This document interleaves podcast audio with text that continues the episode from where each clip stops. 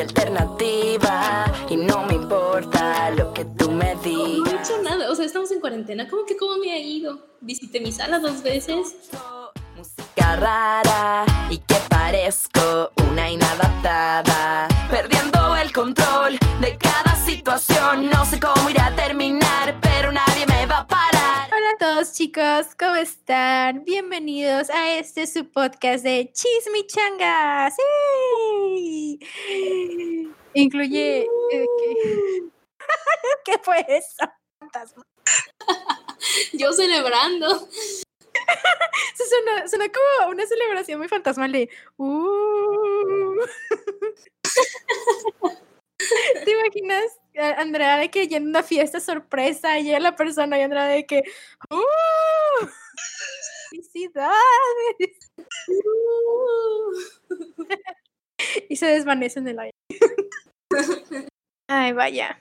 Bueno, yo soy su amiga Heidi aquí en este programa que comparto con estas otras dos niñas que se llaman... No sean tímidas, vamos. Oli, soy Andrea. Y. ¿Qué más digo? Bien. Hola, soy Lupita. Eh, estaba dormida, pero ya desperté. Despertó por este podcast. Este hermoso y delicioso podcast que pueden obtener por solo $5.99 en la compra de un libro. Obviamente no de Harry Potter, ¿verdad? No compren esos libros. Pero sí, No, no, si quieren leerlos, piratenlos. No le den regalías a esa señora, por favor. Ah. Y bueno, el día de hoy vamos a tener un tema muy controversial porque son teorías conspirativas. Oh, sí. ¿Emocionadas, chicas? Bastante, sí. La nueva Shane Dawson de las teorías conspirativas. En la parte problemática. La parte problemática. Sin el pasado de Blackface. ¿Tiene pasado de blackface? Sí, Shane Dawson tiene pasado de Blackface. Oh my god. De hecho, tiene un video muy malo donde está haciendo burla de, de el discurso de Martin Luther King de I Have a Dream. Y es- está muy cringy, y está muy malo, y me decepcionó verlo. También tiene videos de él hablando con una chica de 12 años y diciéndole cosas muy sexuales, y eso me decepcionó bastante. No Pero es tengo que un no comentario para esto. Mm, comentarios sin comentarios. Y, pues, para los que no sepan, Shane Dawson es un youtuber muy famoso de Estados Unidos que Lupita y yo lo amábamos y ahora estamos muy decepcionadas porque al parecer no era lo que creíamos. Las personas nunca lo son, pero cuando es alguien a quien admiras durante años, crees que es una persona genuina, resulta que no lo es, entiendes que está mal, pero cuesta un poquito más si se tratara de una persona que desde un principio te dio un mal presentimiento. Así es. Yo no tenía ningún mal presentimiento de él, fíjate, yo sí confiaba ple- plenamente en él y sentía que él era una de las pocas personas que estaba haciendo contenido genuino en YouTube, porque, o sea, su interacción con sus amigos era bastante genuina, las bromas que hacía, él nunca alardeaba de sus cosas o de su dinero. Básicamente como que todo lo que decía era muy, real- era muy, o sea, te, tú te sentías relacionado con él, vaya. Exacto. Es Era que, como tener un amigo, o sea, literal. es que ese era parte de su encanto, el, el, el hecho de verlo y decir, ok, yo me identifico contigo, porque en toda la plataforma de YouTube hay youtubers, obviamente, youtubers que dices, me gustas, me identifico, me identifico contigo, pero sé que no estás al mismo nivel que yo, o no me puedo ver al mismo nivel que tú, sé que parte de tu vida difiere mucho de la mía, y con Shane Dawson no era así, de que, ok, estás pasando por lo mismo que yo. Exacto. O sea, la verdad me recuerda mucho a esa época de preparatoria y secundaria donde tenías una amiga y luego te das cuenta que realmente no era tu amiga. Como que poco a poco te ibas separando de esta persona y llega un punto donde sientes un vacío cuando pasas al lado de esa persona en los pasillos o algo así. Sí, muy triste. Creo, creo que todos tenemos esa persona y esas etapas en nuestras vidas y a veces creo que también es realista pensar que hemos sido esa persona en la, en la vida de otros. Dude, eso, eso, fíjate que eso es algo que me duele mucho porque yo siento que, o sea, yo tengo como un caso muy particular. Ah, ¿Puedo hacer un mini story time?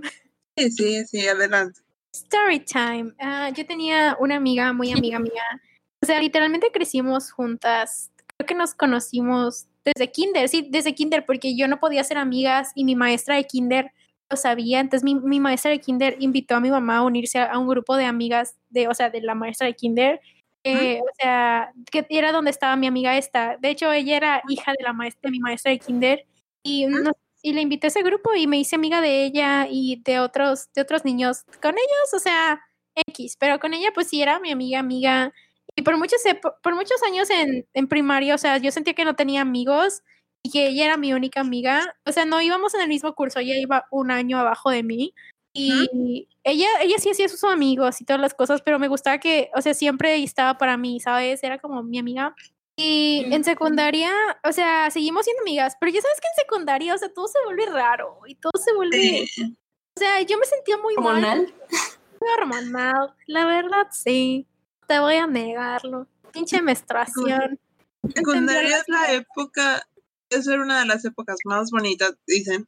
Ujú. Que la verdad, mi secundaria fue eh, un asco.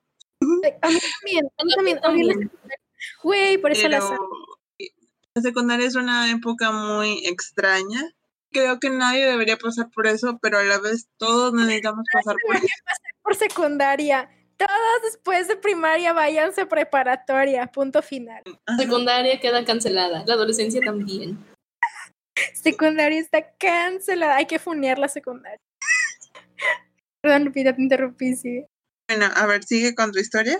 Bueno, eh, yo admito que en secundaria no, fui, no era la mejor amiga porque tenía como ese sentimiento de inferioridad porque pues no tenía amigas de mi, de mi año y pues o sea, era como que la burla del salón, era, o sea, era la más callada, la más rara y mis únicas amigas eran amigas un año menor, menores que yo, entonces pues me sentía como muy rara y muy mal.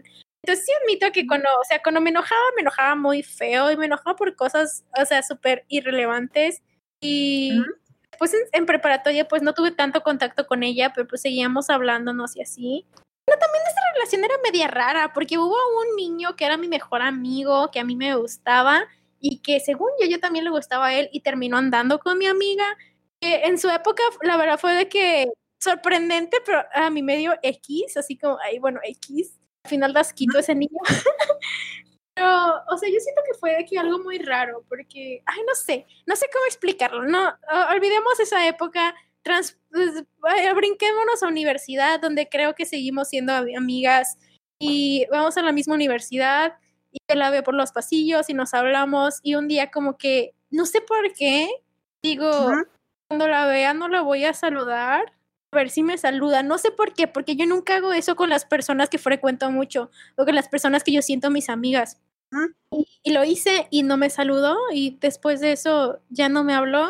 Yo tampoco le hablé a ella y una vez hablando con una amiga le pregunté que si le podía preguntar por qué nos dejamos de hablar y mi amiga de que me dijo algo así como pues ella dijo que tú le dejaste al primero y yo de que no, o sea, fue algo muy raro, pero cuando intenté hablar con ella así por mensaje yo le ponía de que oye, porque ya no hablamos? Y ella de que no sé tú, ¿por qué no hablamos? Y yo de que, o sea, pues yo sí te quiero hablar, porque tú ya no me hablas. Y luego ya no me contestó y ya, ya- yo ya no lo contesté. Bueno. Ay, qué triste. Sí. Pero a ver, eh, rescato dos puntos. Pero yo siento que... ¿Mandé? Rescato dos puntos importantes de aquí. Sí. Primero, comunicación. Gente, por favor, verdad, sí, la neta. La gente que quieren y la gente que los quiere. Créanme, y se los digo por experiencia, es mil veces mejor que enfrentar un problema que conoces, estarte torturando tú solita por lo que pudo haber pasado o por lo que tú crees que pasó.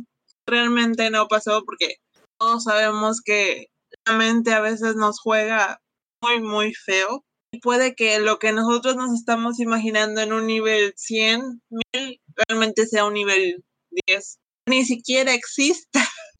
Por, por 100 a lo que estás diciendo, creo que los problemas que son de comunicación, que donde te dejas de hablar con alguien por una falta de comunicación, creo que lo peor parte es como tener ese, fue lo que pasó realmente que nos hizo dejarnos de hablar, no tener una respuesta hacia eso. O sea, Exacto.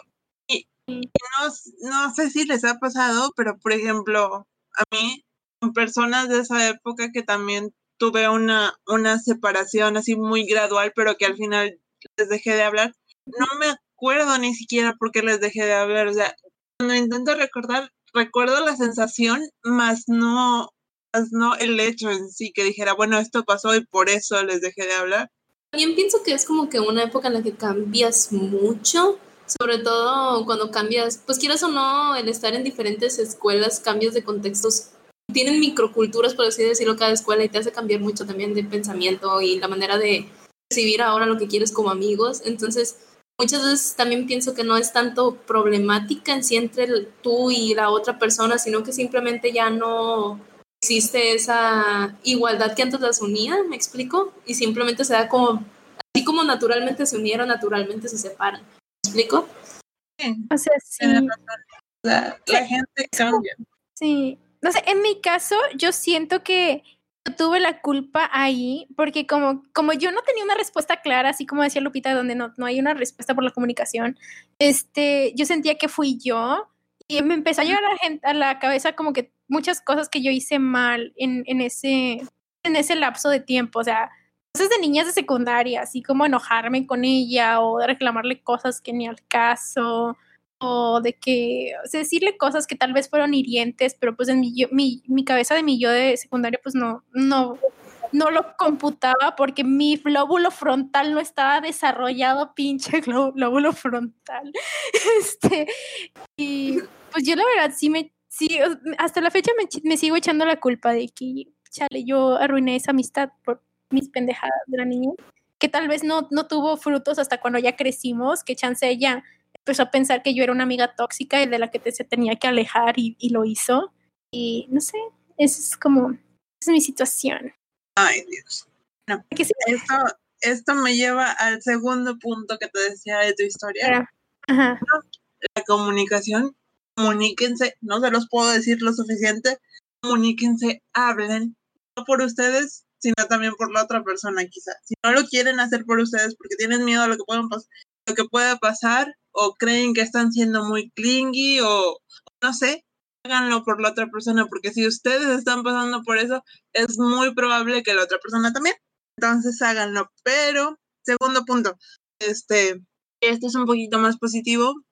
Yo creo que una de las cosas para las que nos sirve la secundaria es para darnos cuenta mucho que hemos crecido como personas. Porque, por ejemplo, tú dices, yo sé que hice cosas malas en, ese, en esa época o que no fui la mejor amiga que pude haber sido. Pero el punto es que lo reconoces, o sea, ya has madurado lo suficiente, ya has crecido lo suficiente como para decir, ok, esto no estuvo bien y lo reconozco y no lo voy a repetir. Mi punto es que a pesar de lo, lo fea que puede ser esa época o de lo difícil que puede ser, siempre hay algo bueno. Y bueno, al menos en mi opinión, no tiene que ser así para todos. Cada quien tiene derecho a, sentir lo que, lo que a sentir y a pensar lo que ellos quieran y es totalmente válido. Pero al menos en mi opinión, el lado bueno de la secundaria es sí darte cuenta de, de lo diferente que eres y de poder identificar tus errores y, a su vez poder, poder acaso, dar viejas heridas, racionalizar problemáticas que en ese entonces veían como algo muy grande, pero ahorita las vuelves a, vuelves a contarlas o vuelves a pensar en eso y dices, ok, tal vez no fue tan grave. Y automáticamente te sientes mejor por eso. Esto se puso tan sad. Ay, no lo sé, no sé. ¿Por qué hablamos de, de cosas tan, tan controversiales? Ya empezó. Empezamos con mucho fuego y ahora de que ya básicamente nos quemamos y somos cenizas. No, pero no, porque no dijimos nada malo, simplemente hablamos, hablamos de cosas que no todo el mundo habla. Eh, borra esto. Hazlo. Para los que no saben, porque escuchando nuestro programa anterior me di cuenta que no lo dijimos, Greg es un bot que graba, que graba nuestras conversaciones. Es un ser eh, de que, o sea, no tiene vida, nada más es como programación. Es un bot. Pero es un bot. Por alguna razón, Lupita lo trata mal, entonces. Te odio, Craig. Te odio. ¿Por qué? Le coqueteo las bambalinas. Le voy a decir a tu novio, Andrea, que te hace un robot. bueno, este, yo creo que ya es hora de que empecemos con las teorías conspirativas. No, este va a ser que capítulo 2, el capítulo más sad de todos. Este, este capítulo se va a llamar Teorías conspirativas y la hora sad. Lo sé. Ahora.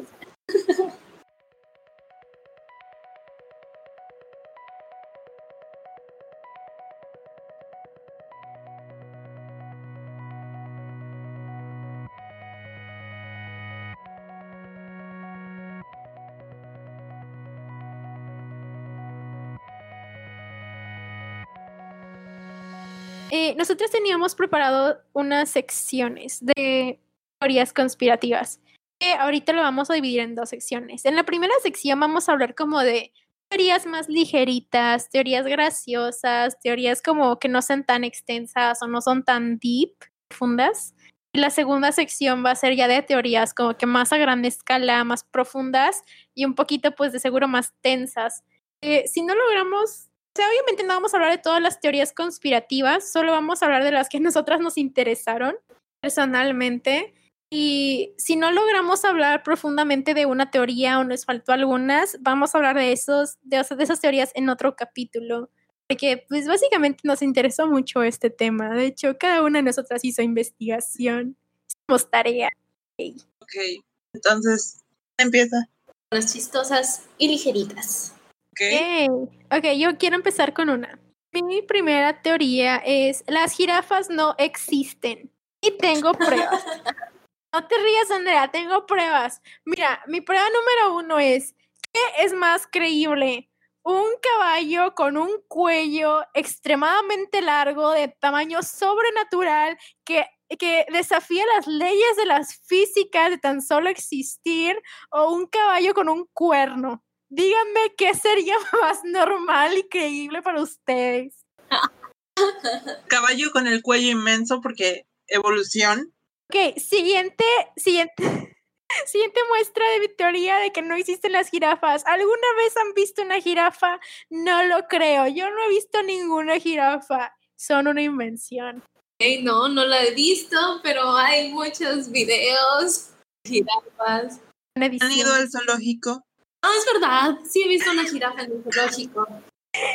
Montaje, montaje. Viste a una persona disfrazada. Ok. Bueno, ya, fuera, de broma.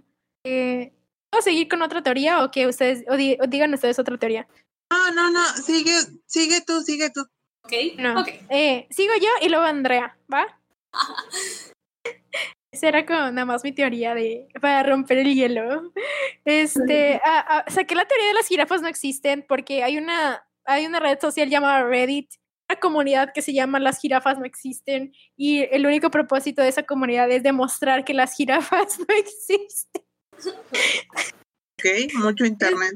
Es mi segunda es mi segundo thread favorito, aparte del de teorías conspirativas de delfines. Pero bueno, mi segunda teoría es que Finlandia, el país, no existe. ¿Por qué? Finlandia es el ¿Por país que dicen que todo es perfecto, ¿no? Exacto, es demasiado perfecto que puede que no existe. Y ¿Por qué insistes en borrar cosas de la existencia? ¿Por pero disfruta Necesitamos esa utopía como esperanza de la vida. No borres a Finlandia. Espérate, escucha mi teoría, tiene mucho sentido, ¿de acuerdo? Esta teoría también viene de Reddit y viene así. Y es que después de la Segunda Guerra Mundial, Rusia y Japón pasaron por una crisis muy grande, o sea, pues acaban de pasar por una guerra. Y que básicamente los dos países terminaron con crisis de hambruna en su población. Y ambos países obtenían su alimento del mar, o sea, de la pesca. Pero en ese entonces, pues empezaron a ponerse mucho las regulaciones de no pescar en ciertas áreas o no pescar ballenas, no pescar delfines, cosas que deberían seguirse hasta este momento porque se vuelven animales en peligro de extinción. Entonces, entre Japón y Rusia hay un mar Báltico y había una región que no era tan explorada, pero pues que ellos conocían esa región. Entonces, ellos, eh, pues esa región era un mar, ¿no? Ellos decidieron decir que ahí había un país llamado Finlandia. ¿Y qué significa Finlandia? Tierra de aletas. ¿De quién son las aletas? De los peces. Entonces sería un lugar en, lo que, en el que ellos pudieran pescar indiscriminadamente y poder alimentar a sus países sin tener repercusiones. Este, y bueno, de hecho, ahí por esa región hay uno, hay un tren que se llama el tren transatlántico. Creo que sí, este, no estoy segura. Ah, por aquí lo tenía apuntado, pero lo perdí. Pero básicamente dicen que ese tren se hizo para transportar más fácilmente el pescado de allá de, de esas regiones hasta Japón y que de hecho se usa como excusa que ese tren se usa para importar tecnología de Nokia a Japón, porque al parecer Japón es un país que, en el que llegan muchos productos de Nokia. Nokia es una empresa finlandesa. Yo no sabía eso hasta investigar esto. Y a la gente se le hace muy raro que a pesar de que en Japón obtenga mucha tecnología de Nokia, los japoneses casi no usan cosas de Nokia, utilizan más cosas de tecnológicas que ellos mismos hacen. Entonces, ¿por qué hay justamente un tren que lleva tantas cosas, cosas de Finlandia, entre comillas, hasta Japón?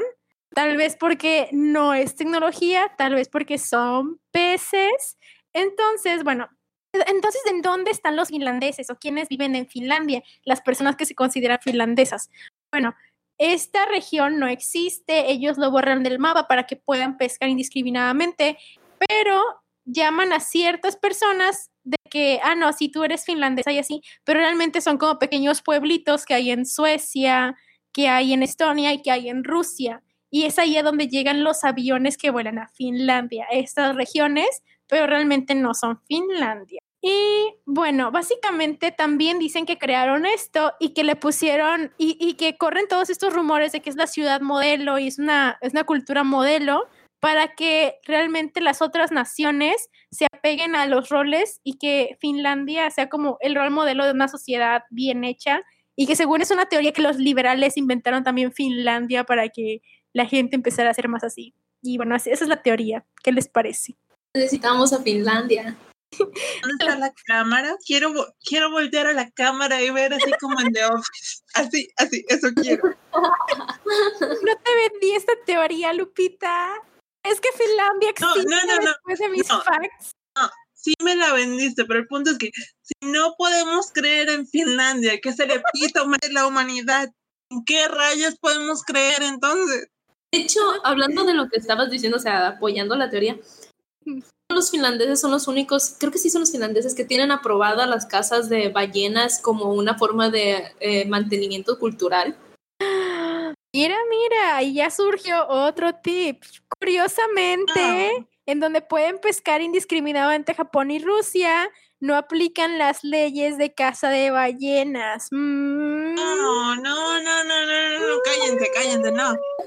Finlandia no existe, punto final. No, soy la que edita esto, yo puedo quitar.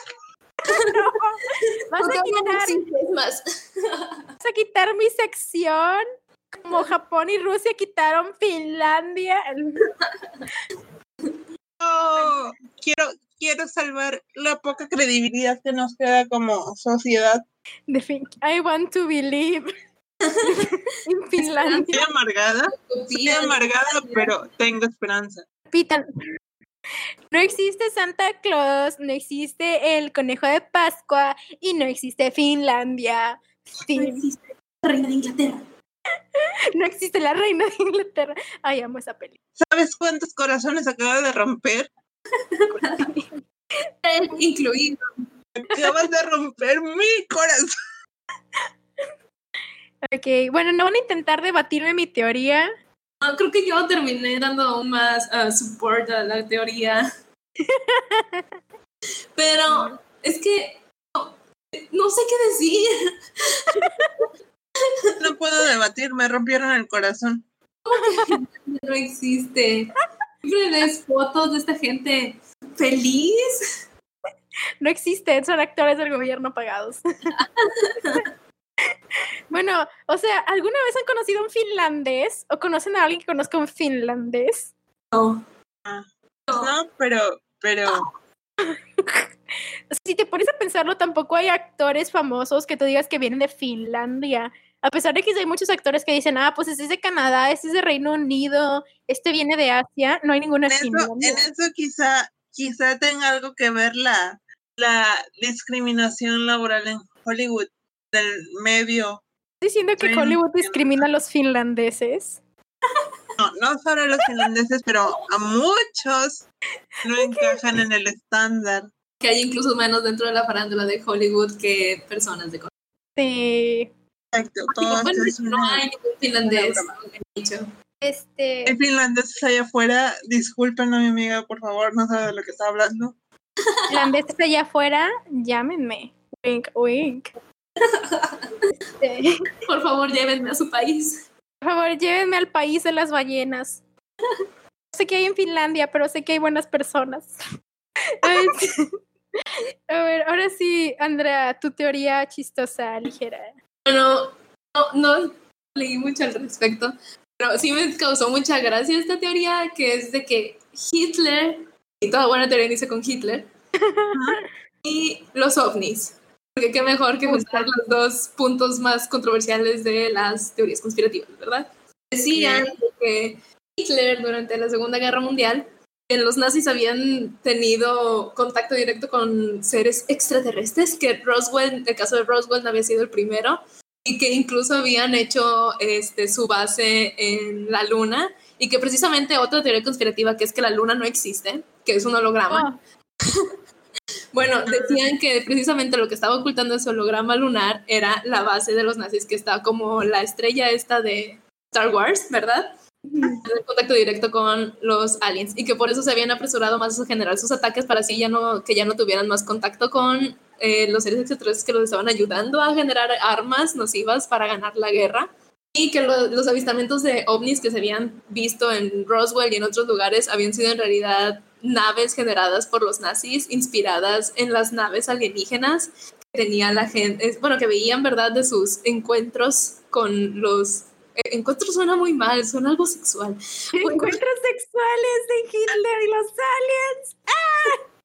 Suena demasiado sexual. Bueno, con sus una teoría de eso. quiero una teoría de eso. que en realidad eran fanfic eh, Hitler y los aliens. Por favor, alguien hágalo. Que I love you Por favor, no, por favor, no, no lo haga. Hágalo. Bien. Es una teoría que se me hizo muy divertida porque, más que nada porque se me parece ridícula que los nazis estuvieran haciendo naves espaciales para atacar a los estadounidenses. Me parece ridícula conociendo la ideología de Hitler y las, las limitaciones prácticamente inexistentes a las que se las que se sometía con tal de ir tal de ir en contra de aquellos que contradecían su ideología de una sociedad perfecta. ¿En serio te parece poco creíble? Bueno, fíjense que sí vi fotos, no creo que estén muy, sean muy reales esos documentos, eran como eh, bitácoras en las que Ah. había diseños de armas, ¿verdad? Distintas armas de los nazis y entre ellos había unos que es el típico platillito volador que nosotros relacionamos con los ovnis, ¿verdad? Pero suponía que era un armamento que por algún motivo creyeron que ese diseño eh, de plato era ah, mejor, no sé si mejor, mejor- tenía mejor aerodinámica o qué, para que un avión normal para usar durante la guerra. Y que, y que, o sea, que había evidencia, pues, de que sí se intentaron diseñar dichos platillos por los nazis. Yo tengo una opinión de los nazis. Eran cabezas de popó. En definitiva. Definitivamente. Eran cabezas de popó y les diré por qué. Gastaron todo ese dinero en hacer maquinarias extraordinariamente grandes para que no funcionaran, para que nunca las usaran y para ir a Rusia sin nada de comida porque todo su pinche dinero lo gastaron en esas máquinas que no funcionaban para nada. Morir de que tenían congelados. una ideología sin bases científicas. Ándale, Lupita. Pero tenían uniformes de Hugo Boss. Oh, estaban muy bonitos sus uniformes. Mm, no, debatible, no me gustaban. Necesarios. Next. Ok, um, Es tú. No soy yo, Dios mío. Ah, bueno, yo les vengo a vender la teoría de que realmente estamos en una simulación y las personas que consumen drogas son las únicas que realmente han visto la realidad allá afuera. Y que por eso el gobierno y las leyes están en contra de las drogas. Oh. oh, No hay a pruebas ver. de esto, simplemente es una teoría que leí y me pareció muy interesante. Tienes pruebas, pero tampoco dudas. Exacto. Exacto. Quiero creer que cualquier cosa es mejor que la, que la sociedad en la que vivimos. Y pues sí, o sea, no se me ocurre otra razón por la que el gobierno o las leyes o lo que sea esté tan, tan firme en la censura de las drogas. Bueno, también está que causan algunos daños físicos. Yo tengo-. Yo tengo muchas razones por las cuales el gobierno está en sea, sí, contra de las drogas. Sí, sí, sí, sí. Tenemos lo que la ciencia nos ha dicho, pero señoritas, ¿qué es la ciencia? La ciencia no puede. Espera, continúa, amo esto. Continúa, por favor. La ciencia no puede ser 100% creíble. La Cuando ciencia, primero pasa por el gobierno, pues, y el gobierno siempre oculta muchas cosas. exacto. O sea, no es que no crean la ciencia, la ciencia existe y todo, pero creo en el poder y la influencia que tiene el gobierno sobre la ciencia. Exactamente, sí. me gusta este argumento, me gusta.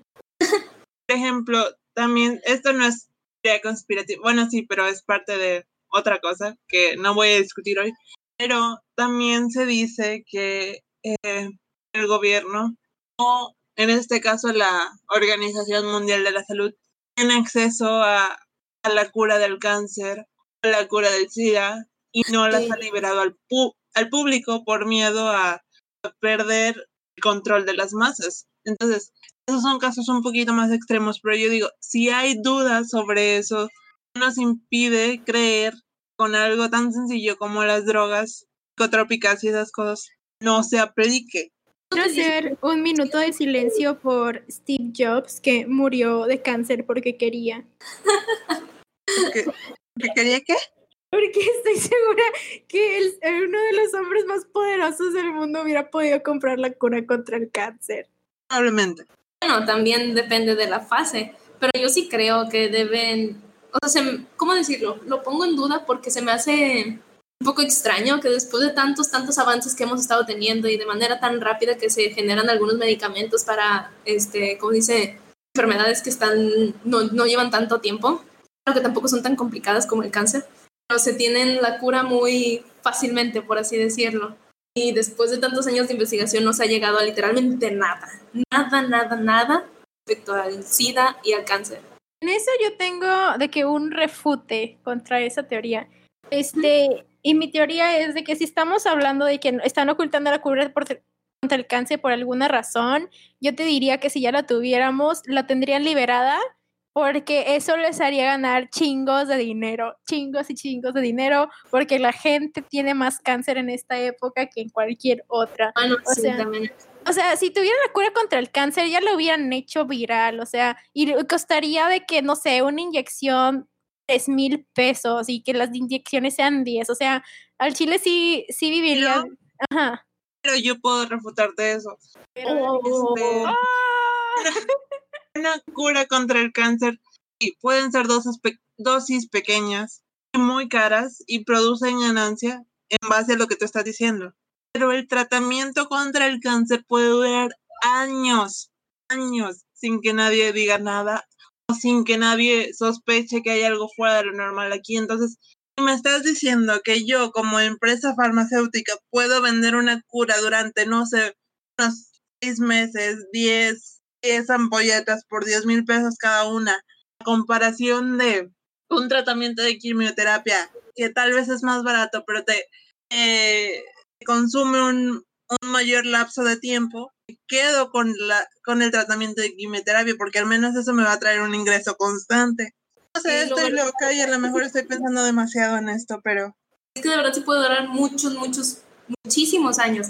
Y no solamente es el pago de la quimio, el pago del seguimiento, el pago de los cosas de recaída, el pago de las cosas que tienen que tomar después de haberse, después de haber salido del cáncer, tienen que pagar también medicamentos para como mantenerse este, durante un tiempo.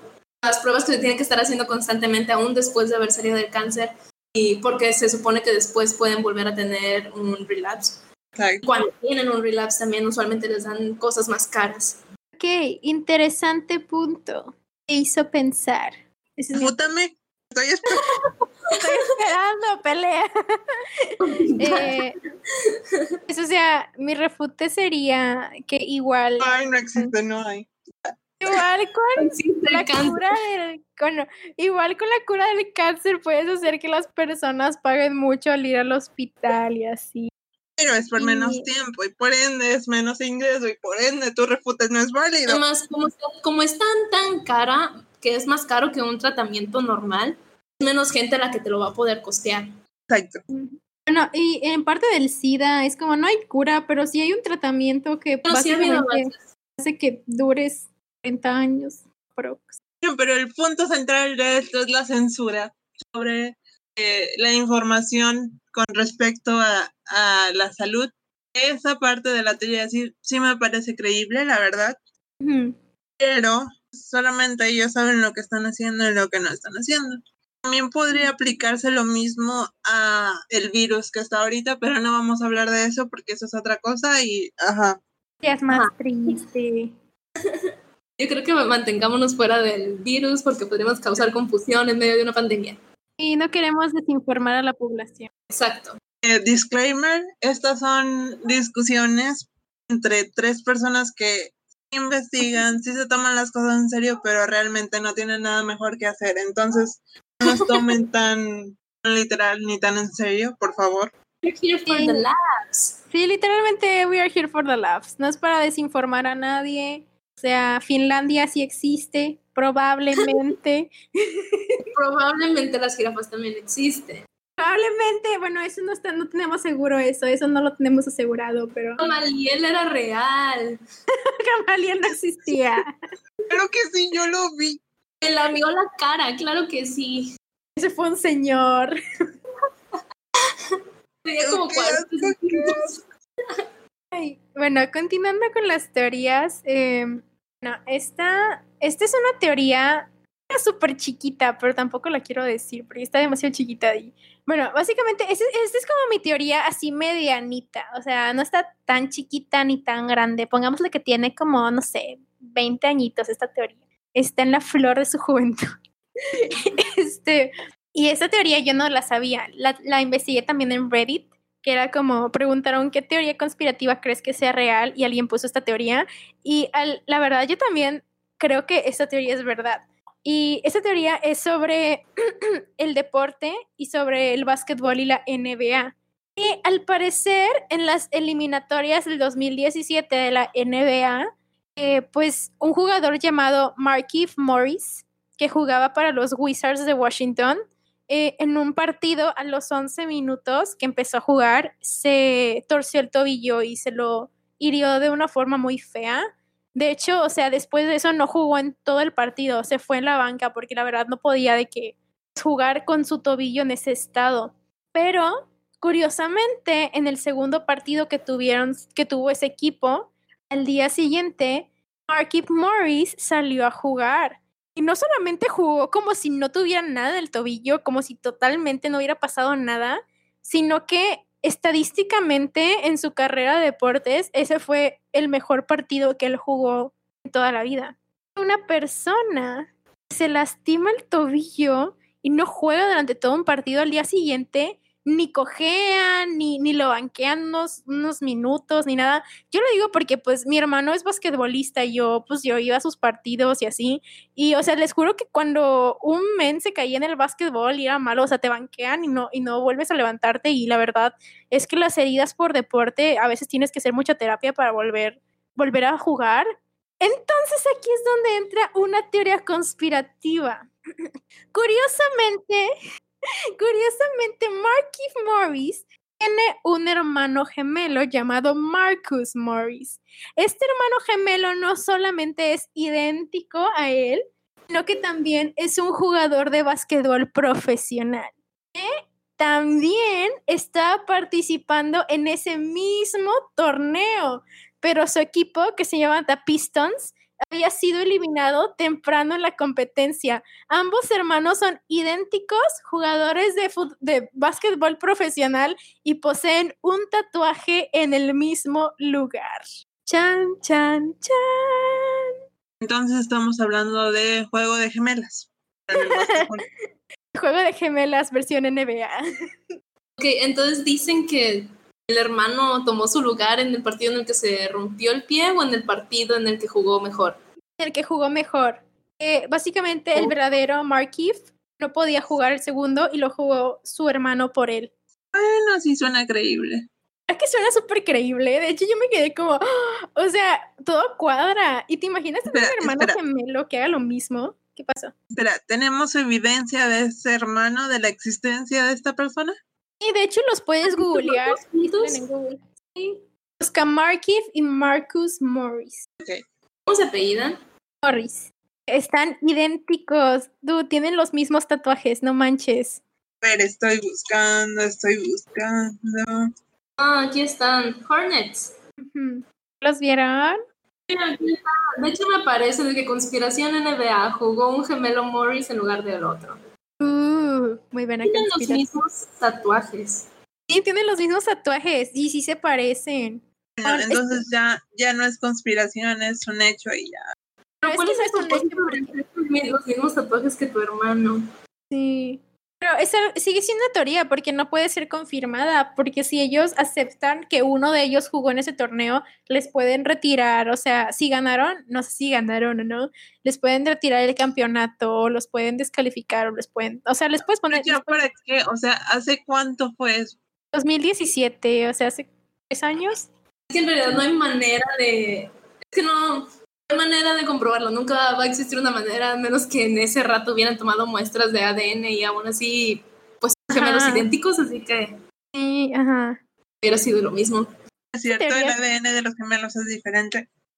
No son idénticos, es casi igual, pero sí es distinto. Esta teoría se me hizo bastante interesante y se las quería compartir. Oh. Bueno, es interesante. Lo que está ocurriendo ahorita es que con todo esto, estoy cuestionando a la humanidad. Uh, ¿Por qué?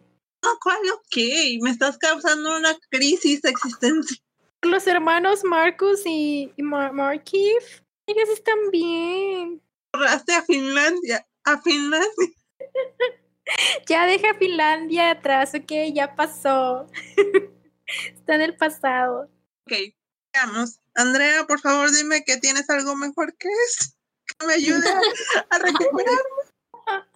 A ver, yo tengo, no sé, no sé, me gusta mucho el caso de los rusos, pero no estoy segura de que sea una teoría conspirativa. Entonces, creo que hay de saber de qué caso estoy hablando. Pero si hablamos de teorías conspirativas así intermedia, creo que podría mencionar el, lo, el, el, caso del agua florada que se está utilizando mucho en Estados Unidos. Ah, estoy muy segura de aquí en México también muchos saben al respecto, que pues, o sea, el flúor siempre, pues está en la pasta de dientes, ¿verdad? O sea, no es como que sea algo netamente tóxico. Se utiliza mucho pues para mantener limpios nuestros dientes, poderlos proteger de bacterias que pudieran generarnos caries. Entonces tomaron esta idea, tanto chinos como estadounidenses, de agregarlo al agua. De esa manera, más que nada hacia la población, es que no pudiera tener este, tanto contacto con lo que es la pasta de dientes, así se se evitaban que tuvieran caries, ¿verdad? El problema llegó cuando se empezaron a demostrar que solamente, que además de sus efectos buenos de dejarte limpios los dientes, tenía de que efectos muy nocivos en la salud. Podía afectar los riñones, el hígado, podía afectar eh, el esqueleto, incluso generar de que cáncer, e incluso ya en, en, en, en cantidades muy grandes, en lugar de protegerte los dientes, podía tirártelos. Pero aquí la teoría conspirativa, el que más ponen atención, es que los chinos hicieron un estudio en el que demuestran que unas cantidades muy excesivas, eh, tanto en, adultos, pero sobre todo en niños y en mujeres embarazadas, ocasionaba una, un descenso en el IQ de hasta 7 puntos en la población. Entonces, o sea, era gente que, que niños cuando nacían de madres con exceso de flúor tenían un nivel, un coeficiente intelectual más bajo de lo normal y la gente que estaba expuesta a grandes cantidades de flúor también tenía un coeficiente intelectual menor de lo normal. Entonces se dice que el, el gobierno lo seguía imponiendo en China pa- para poder imponer el comunismo y mantener a la, a la gente más como estúpida básicamente, disminuir su coeficiente intelectual. En Estados Unidos simplemente porque así pueden controlar mejor a la masa que de por sí, bajo mi criterio, ya es estúpida.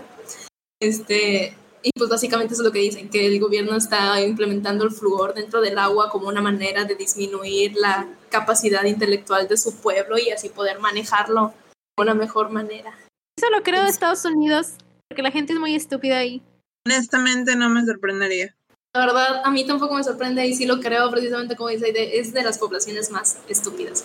You cannot escape God. You cannot escape God. I will say it again. You cannot escape God. Oigan, Es que antes de que empezáramos el podcast, Andrea y yo estábamos viendo un video de una mujer en Estados Unidos que hicieron como una junta para hablar sobre la ley que pusieron en Florida de, de que se pusieran el cubrebocas y viene esta mujer a decir que no se va a poner cubrebocas porque es algo del demonio y porque este básicamente es protocolo militar y que está matando personas y güey está vaciadísimo, o sea, la verdad me estaba riendo un chorro con ese video. Dice eso. Había otra que decía que el sistema respiratorio nos lo dio Dios y que al bloquearlo estábamos amenazando, contribuyendo al worship de Satanás. Y, y la señora que dijo, no me pongo cubrebocas por la misma razón que no me pongo calzones. Las cosas necesitan respirar.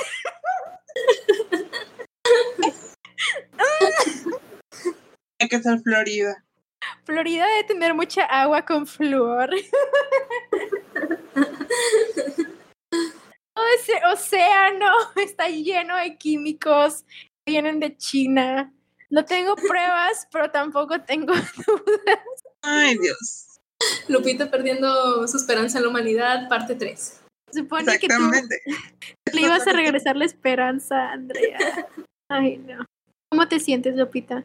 En este momento ya ni siquiera siento, ya solo reacciono. ¿Tienes alguna teoría conspirativa, Lupita? Am, iba a...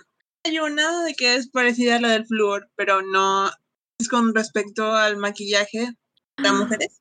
Uh, Esta viene de Reddit. No sé qué tan factible sea, pero me parece interesante. Ustedes saben que desde que se creó el maquillaje, pues obviamente antes tenía plomo y muchos químicos que realmente eran nocivos para, para la salud. sí. Por eso muchas, muchas personas, muchas mujeres murieron de eso o dejaron de usarlo y ya tenían consecuencias demasiado graves. Estaban diciendo que el maquillaje de hoy en día sigue utilizando productos o químicos nocivos para la salud. La única diferencia es que ya no lo ponen en las etiquetas o ya no es de conocimiento público. ¿Y para qué hacen esto? Para que con el paso del tiempo, si bien es en cantidades más pequeñas, no llega a poner en riesgo la salud la- de las personas a un nivel mortal, causa más daño en la piel, lo que ayuda. Entonces, esto provoca que aumenten las ventas del mismo y al consumirlo más rápido se provoca más daño y por ende necesitan más maquillaje para cubrir el daño que fue creado y no, es una, es una, es un ciclo sin fin. Que nos mueve todo. Inserte referencia del Rey León aquí. Bueno, que no uso tanto maquillaje. En resumen, todo esto se vuelve una teoría basada en el marketing, el poder, Los estándares de la belleza. Mala información de las masas. Patriarcado, porque de alguna manera el patriarcado siempre tiene algo que ver. Claro que Pues, sí. si no, no querríamos maquillarnos. Los estándares Pero de no habría necesidad de maquillarnos. muy, muy verdad. Uno de esta cuarentena es que no necesito maquillarme. Nunca lo hago, Ah, pero Más lo hago, pero de todos modos ya no tengo la nece- necesidad intrínseca de eres mujer, te tienes que maquillar. ¿no? no siento la presión social de aunque no lo hacía. Exactamente. Ay, fíjate que yo sí extraño maquillarme. De hecho, estaba a punto de pedir el- la paleta de, de sombras de James Charles, pero está acabada porque toda la gente empezó a apoyarlo financieramente después del drama. Este, extraño un poquito maquillarme. Ya no lo hago porque yo lo siento como un desperdicio de que estoy desperdiciando mi maquillaje cuando lo puedo usar más adelante, porque pues nadie me ve. Pero pues yo sí Exacto. extraño eso. Me hace sentir poderosa. La verdad, a mí también, delinearme, me sentir poderosa. Es que sí, de Quiero que con hacer un, un pequeño paréntesis de esto, ahorita que hablamos. Maquíllense para ustedes, porque a ustedes las hace sentir bien, no porque alguien los vaya a ver, porque nadie las vaya a ver, sino porque se sienten bien, se sienten poderosas, se sienten como, como perras. Sean perras. Cooperadas, empoderadas. ¿Qué pasa si a mí me empodera que me vean maquillada? Creo que la única vez que me he maquillado en esta cuarentena fue cuando hice el Disney Princess Challenge. Porque Ay, No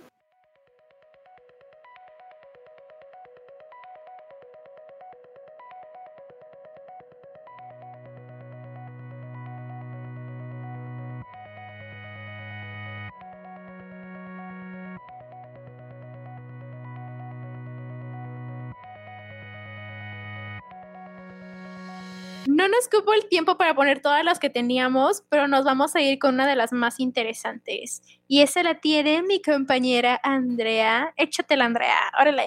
Polis. Bueno, les voy a hablar de una teoría que, pues, imagino muchos ya conocen porque es muy sonada, que es el MK Ultra. Ay, se cayó mi libreta. Teoría conspirativa y un El MK Ultra que va-. Se impresionó. Básicamente es un experimento que se realizó por parte de la CIA y a sabiendas, no solo, no solo sabían, sino que también era financiado por el gobierno, el que intentaban de buscar una manera de poder controlar la mente humana.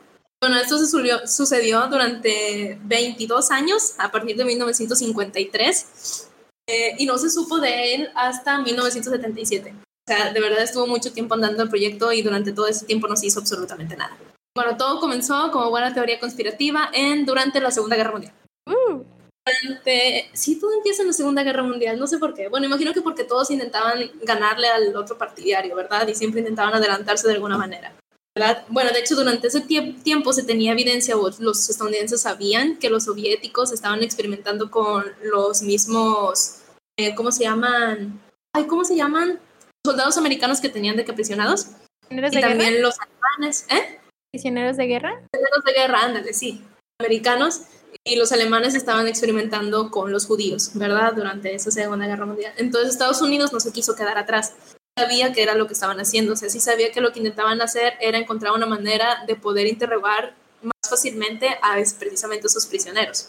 Entonces, todos esos experimentos, tanto de los soviéticos como de los alemanes, como el de Estados Unidos, estaba basado en una especie de libro que más que nada era religioso. Bueno, no, no era religioso, de esa época en la que se utilizaban herbolaria como una manera de que las personas se confesaran.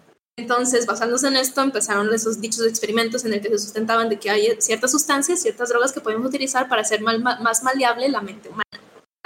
Entonces, el objetivo era ese, controlar la mente humana distorsionando su conciencia.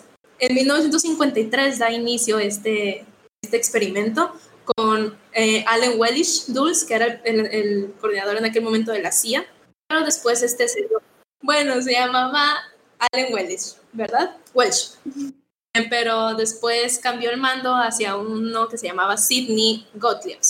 Sidney era un bioquímico y, y un psiquiatra, o sea, esos eran sus títulos militar, aparte de. Entonces tenía conocimiento de ambas partes que ocupaban, ¿verdad? La parte militar, porque todo ese experimento iba a ser basado a, bueno, su propósito, su propósito era utilizarlo en los prisioneros de guerra, ¿verdad? Para sacarles información. Gente que estaba entrenada para resistir estos interrogatorios. En aquel momento, Sidney también era director químico de la CIA. Ya después fue puesto como director del experimento del MK Ultra. Está muy interesante. Bastante. Bueno, entonces, eh, ah, y también había sido espía durante un tiempo en la Oh, milicia. no. Entonces, eh, la primera droga, o la droga que se utilizaba más para, durante el experimento para ver sus, sus reacciones en, el- en las personas, cómo podían utilizarlo para interrogarlas, fue el LSD, principalmente. Empezaron utilizándolo en un prisionero de, en un prisionero de guerra, eh, parecía que era alemán, no estoy segura. Eh, por 30 días le estuvieron suministrando LSD y torturas. Eh, y pues obviamente tuvo muchos efectos, entre ellos lo llevó a la muerte, una muerte muy joven. Después de esto empezaron a utilizar esta misma droga entre los mismos miembros de la CIA, pero no sabían cuándo se lo estaban colocando. O sea, tu mismo compañero a lo mejor tenía la tarea de drogarte a ti, pero no te iba a decir cuándo ni dónde. Entonces, podrían drogarte en el café, podría inyectarte sin que te dieras cuenta. O sea, tenían que drogarte de cualquier manera. Entonces empezó esta paranoia dentro de la misma CIA de me están, cuándo me van a drogar, quién me va a drogar, ya estoy drogado, o sea, cosas de ese tipo.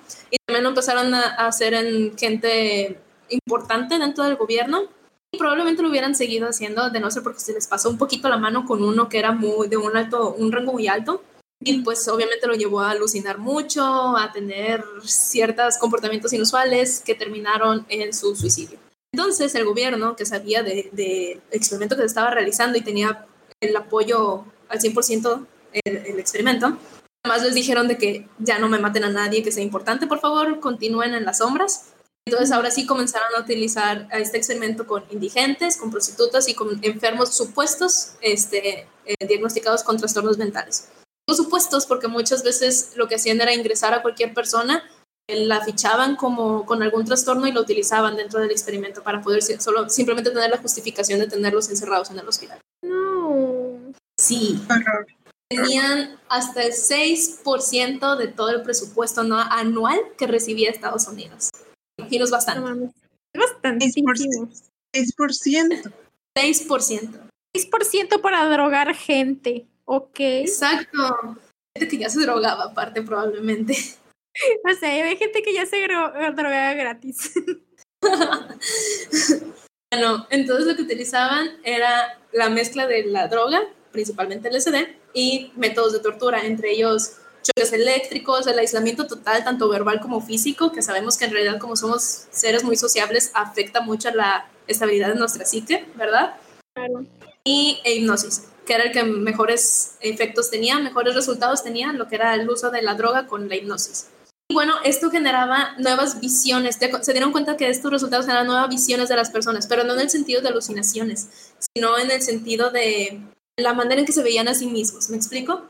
Se dieron cuenta que, podían, no solamente los hacían más maleables para interrogarlos, o sea, eso decía era verdad, cuando estaban así drogados podían interrogarlos y iban a dar las respuestas eh, sin poner tanta resistencia, pero después de ciertas tantas dosis o después de tantos tratamientos de esta misma droga, hipnosis, choque, droga, hipnosis, choque, se generaba una amnesia y los despersonalizaba por completo. O sea, la persona empezaba, haz de cuenta que reseteabas el disco duro de la persona. Entonces, podías decirle, sí, podías decirle, eres un espía y siempre has trabajado para mí, de todo lo que sabes, o podías decirle de que no, este, te caíste de las escaleras, te rescatamos, tú eres una mujer y perdiste a tus hijos en un accidente y ahora vives sola. La gente se lo creía. Este, porque sí, o sea, les, les generaba una amnesia de que cero, nada. Entonces, obviamente, Sí, entonces ya tenías dos objetivos dentro del, del, proyecto, ¿no? Uno, el poder interrogar a la gente y hacerla, sea, quitar por completo sus barreras de resistencia para que te dijeran absolutamente todas. Y otra, hacer que, o sea, hablando de la parte militar, que era en lo que se quería concentrar, ¿verdad? Hacer que gente que era tu enemigo ahora fuera tu soldado. ¿Me explico? Eso se me hace muy interesante.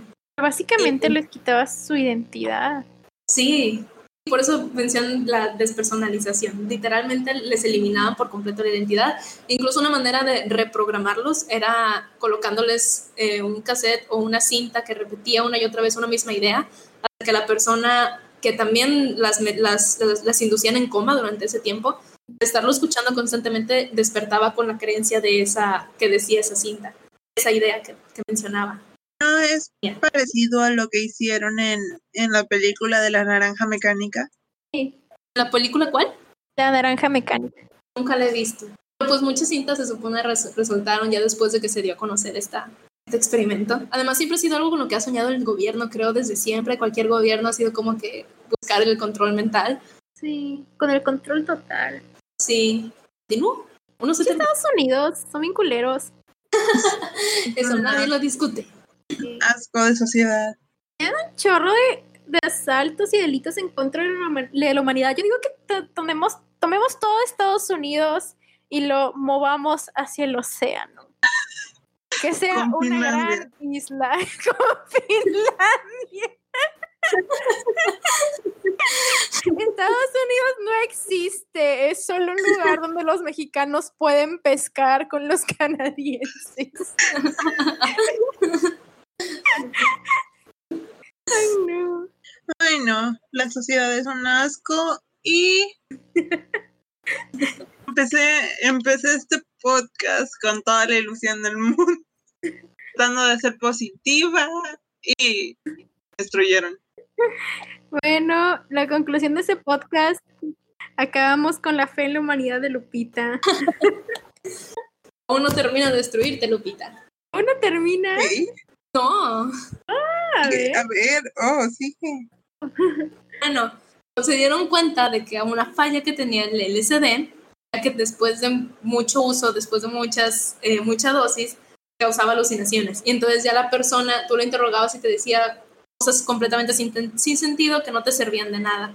Quedaba tan destruido neurológicamente que pues ya no había manera de rescatar esas ideas que tú estabas intentando, de, esa información que tú estabas intentando obtener. Entonces, comenzaron a generar sus propias drogas mediante mezclas de otras sustancias Uh, utilizando anfetaminas y barbitúricos y utilizando todavía los métodos de hipnosis y de choque. El problema con estas sustancias es que son, era un poco más difícil eh, mantener la estabilidad de las dosis y entonces fue cuando empezaron a ocurrir la mayoría de las muertes. Aquí el problema, bueno, ya había problema, ¿verdad? Mucho problema. Empezaron a utilizar no solamente a esta, a esta población vulnerable de indigentes, prostitutas, enfermos, bueno, gente con, con trastornos mentales, Uh -huh. sino que empezaron a utilizar estudiantes sumaron más o menos un aproximado de 80, 88 universidades que prestaban las instalaciones, prestaban a sus estudiantes, como obviamente sin voluntad propia, ¿verdad? No sabían ellos que estaban siendo objeto de un experimento y también eran drogados. Muchas universidades culeras. Utilizaban también hospitales y cárceles y farmacéuticas como una manera de fachadas, como decía, de que metían algunos, ingresaban algunas personas con cierta ficha de algún trastorno mental para poder eh, dentro del hospital mantener, mantenerlas vigiladas durante el experimento. Pero, o sea, las universidades pagas por estar ahí en los hospitales. En los hospitales tienes que estar ahí, en las cárceles también, en las universidades no. O sea, no hacen suficiente dinero cerdos capitalistas. Aparte tenían que ganar dinero del gobierno para hacer que sus estudiantes fueran drogadictos. Ay, no, sé. no puedo. Y luego, y luego vienen a hacer campañas antidrogas en esta, o sea, güey, ¿qué pedo? En fin, la hipotenusa. La, en fin, la hipotenusa.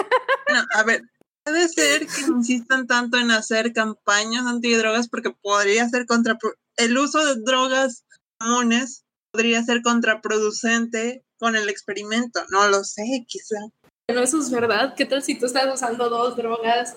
Oye, ¿qué hay de la gente que era drogadicta? Es verdad, obviamente en aquellos años la gente se drogaba. ¿Qué tal si tú agarrabas a alguien, le metías LSD y ya venía de que hasta el pico de crack y moría?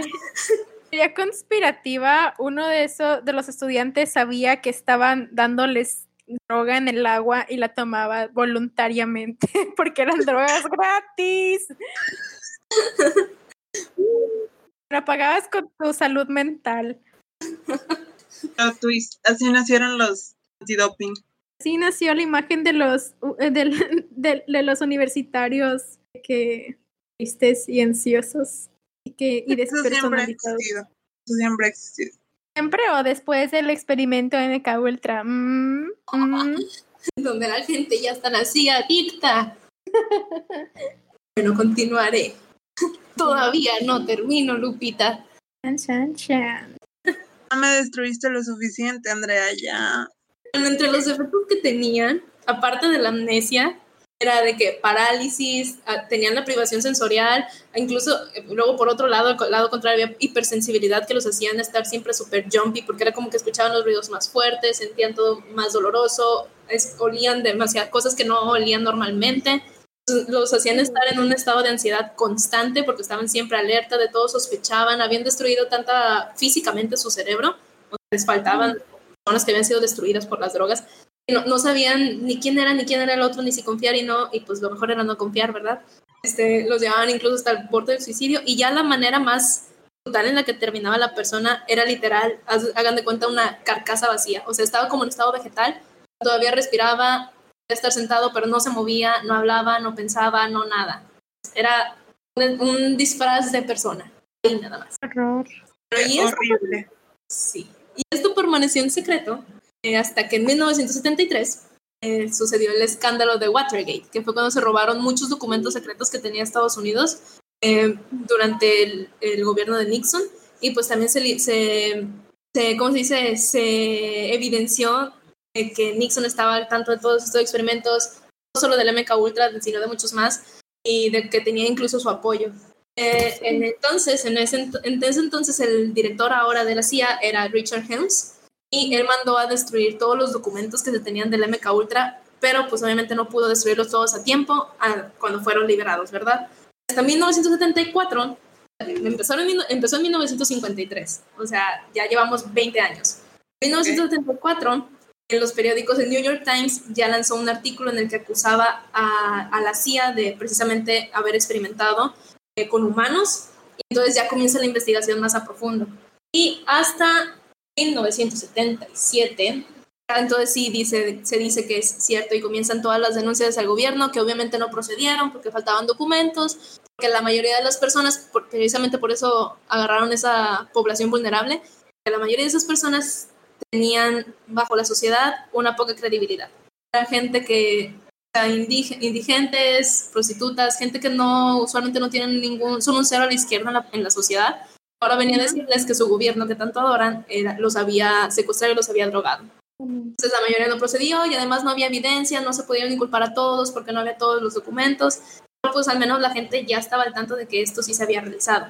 Es hasta 1994 que el gobierno ya lo acepta como que oficialmente, pero el descaro del gobierno, que fue lo que dijo, dijo que sí se hizo este experimento, que se había hecho porque querían, porque le tenían miedo al, adelanto que estaba teniendo los soviéticos y China respecto a esto, a esto mismo del control mental, pero que habían utilizado a sus queridísimos soldados de manera voluntaria, que solo habían sido 149 experimentos los que se habían realizado, que no se había eh, dañado ningún civil, habían sido todos soldados, voluntarios, los que estaban dentro de este, este experimento. Espera, espera, espera. Entonces ya está confirmado, o sea, salieron, gente salió y dijo eso. Sí, exacto, o sea, ya estaban los documentos, ya estaba todo confirmado, ya todos sabían, ya había muchos este, testimonios, de hecho hay un testimonio de una mujer que la diagnosticaban falsamente con esquizofrenia la ingresaron, la estuvieron drogando, ya se acuerda de las torturas que tenía y todo. Llegó a un punto de amnesia que de alguna manera después recuperó y fue, no sé si la liberaron o qué, o si sobrevivió solo, no sé, no sé cómo sobrevivió, pero le hicieron olvidar a sus hijos. Este, sí, o sea, ella no, o sea, ocurrió eso de la despersonalización que les decía y olvidó por completo lo que era su, su vida. No manches. ¿Y qué le hicieron hacer o qué? No sé, no dice, a lo mejor no se acuerda. No, yo iba a decir que paralelo a eso se podría, podría porque no, tiene, no llega ni, ni a un grado del nivel de inhumanidad que, que los que hicieron ese experimento, pero podría ser lo que están haciendo con los de con los que hacen las teorías conspirativas. Buscan desacreditarlos y de hecho, cuando estaba investigando para esto, encontré varias teorías que decían que era el mismo gobierno que estaba, estaba liberando teorías demasiado ridículas con el fin de desacreditar a, los que se dedicaban a esto. Porque si liberaban una teoría lo suficientemente ridícula, entonces, ¿quién les daba razón para creer las demás? Sí, sí, yo también lo vi, que lanzaban esos como para decir, este, que cuando alguien salía con una que sí era verdadera, dijeran de que, ay, eres otro de esos conspiranoicos.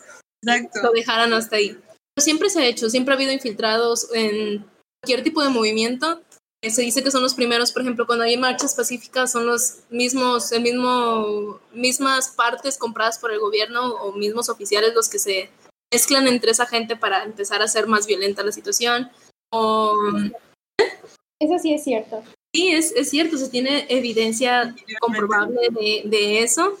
Eh, siempre han estado intentando como que mezclarse en las partes que están en contra del gobierno para poder de que desacreditar a cualquier movimiento que se oponga o cualquier idea que se oponga a lo que ellos están intentando realizar o u ocultar. Ay, Dios mío. Sé que no pueden ver mi cara porque esto es un podcast, pero estoy. Si pudieran ver mi cara de, de desilusión, se sentirían tan mal. Puedo sentirla. Lupita. El próximo, la próxima podcast podemos hablar de Disney para restaurar tu esperanza. Teorías de películas de Disney. Pero no, es que yo sé que, que la sociedad es una cosa, me consta porque están pasando muchas cosas y lo que tú quieras, pero escucharla, escuchar varias de las cosas que han hecho, así, así, o sea, una peor que la anterior, de golpe, y que te las vuelvan a contar, y te sorprende, porque cuando piensas, por ejemplo, en mi caso, que yo digo, ok, todavía hay esperanza, tal vez no con toda la, toda la humanidad, pero hay personas que hacen las cosas bien, hay pedacitos, cosas buenas entre todo esto, pero escuchar cosas sí te hace cuestionarte mucho. Sí. Lo que a mí se me hace eh, también muy fea la de... Es que siempre se ha hecho. O sea, no solamente es en Estados Unidos, siempre ha habido a lo largo del- de la historia de la humanidad ese tipo de cosas. Sífilis en Estados Unidos, todo lo que hacían los, los alemanes con los judíos, o experimentos con gemelos, o sea, siempre ha habido muchas cosas. Al final, la mayoría de, los, de esos experimentos no llevaron a nada. O sea, no Sí. hubiera, no hubieron na- ni grandes experimentos ni nada, nada más tortura a los humanos porque podían. ¿Y acaso lo único que sirvió, lo único que sirvieron los experimentos fue para probar este, que los seres humanos quizá, no digo todos, digo quizá, y este es el más grande quizá de todos, disfrutan torturar a la gente, porque digo, ¿qué tanto estás dispuesto a, a soportar, o sea, sabiendo que otra persona sufre a tu cargo, ¿por qué lo sigues haciendo? No sé, igual es una manera muy ingenua de pensar, pero al menos yo no soportaría, incluso si, si me viera involucrada en esos experimentos por trabajo, porque es, es parte de lo que hago o de lo que se supone que debo hacer, menos yo no soportaría ver sufrir a las personas así, a tal grado de... Sí, ya sé. O sea, es que, de hecho, en psicología nos hablaron, ¿no? Sobre que este Freud, después de la guerra, puso, habló sobre el Thanatos, que es como, que decía que pues las personas hacían las cosas para, pues para llegar como, ¿cómo se llamaba? Ahí se me fue, pero era de que las personas hacían las cosas por su deseo sexual, pero luego surgió de que lo del Thanatos, que decía, las personas hacen las cosas para destruir, para causar daño, porque eso les causa placer. Sí, que el ser humano es salvado por naturaleza y cosas así. Debe ser muy difícil de que vivir una guerra, porque yo creo que es como cuando ves más de cerca como la desesperación y el odio y la destrucción de las personas. Vivir una guerra no es fácil y, o sea, yo sé que, que los soldados pasan por cosas que no podemos llegar ni a imaginarnos y regresan completamente cambiados, pero eso no justifica que quieran hacer daño a otras personas. No, o sea, si los líderes del mundo quieren atacar a otro país, que lo hagan ellos mismos. ¿Para qué, para qué usar personas? Porque básicamente las usan como si fueran de que desechables, como si fueran servilletas. Ok, ya cumpliste esta misión, bueno, bye, ay, no puedes, bueno, siguiente. Y, y es como que luchan por causas que te hacen pensar que son tuyas, pero que no son tuyas, que son de personas que no tienen nada que ver contigo y que no les importas tú. O sea, las, guerras no tienen sentido, no, no, no hay ningún sentido para qué hacerlas, porque deja vi- vive y deja vivir, o sea, ah, o sea, que obviamente las personas si escuchan eso se van a burlar de, ay, ese no es el mundo en el que vivimos, obviamente no se puede, de qué desigualdad, bajo el capitalismo nunca vamos a poder vivir. Es como que, güey, no sé, o sea, yo sé que es importante, ah, yo sé que es imposible, que es imposible vivir en paz en estos momentos por muchísimas, muchísimas razones, pero en mi cabeza es como, o sea, ¿por qué no podemos vivir así? Ah, ah, bueno. Sí, te entiendo, retuida todo lo que dijiste. Sí, o sea, es que, que no sé, tú lo ves desde, o sea, viéndolo desde la lógica que yo creo que las tres tenemos, es como, ¿por qué? O sea, bueno, por decir, yo soy muy floja y digo, ¿para qué te esfuerzas tanto en algo que no te incumbe, en algo que no vale la pena, en algo que en realidad no va a cambiar nada? O sea, nada más te estás esforzando a lo bruto y es como para literalmente no hacer nada más que guerra y ya. Sí, la guerra al final no sirve de nada, que se destruye O sea, puedes ganar dinero, pero, o sea, ¿realmente te importa más el dinero que la vida de las demás personas? ¿Realmente te importa más el dinero que crear de que una cultura de entendimiento y de paz donde no solo puedas vivir tú, sino tus hijos y los nietos de tus hijos? O sea, ¿por qué? Ah, y yo sé, yo sé que suena como una, una opinión muy privilegiada, porque, o sea, yo reconozco que yo tengo privilegios, que vivo en una cultura privilegiada y así, y que obviamente el dinero es importante para vivir y es importante para muchas personas, pero, o sea, así como, como diría la frase de John Lennon, que tampoco me cae bien, pero, o sea, es una buena frase, imagina que no hay dinero, que no hay riquezas, que no hay religión, no hay barreras, o sea, e-, eso sería, es la utopía, pero eso, me gustaría vivir ahí. Ay, no sé. Yo creo que ya hay que acabar esto. Es muy deprimente, demasiado rápido. Empezamos muy sad y acabamos peor. Esto no era lo que teníamos en mente cuando dijimos hay que hablar de teorías conspirativas. ¿Cuál es tu opinión al respecto? ¡Ay, qué bonito! La única opinión que importa.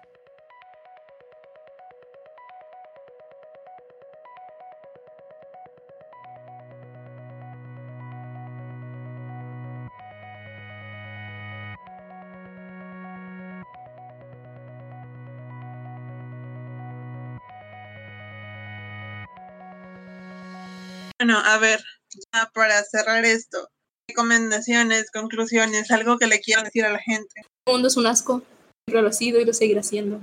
Siempre hay que mantener la esperanza. Ok, el mundo es un asco, pero... No hay peros. Estoy tratando de ser positiva y de sacar algo bueno de todo esto. Al menos lo reconocemos. No vivimos en ignorancia como los estadounidenses. Um, ok.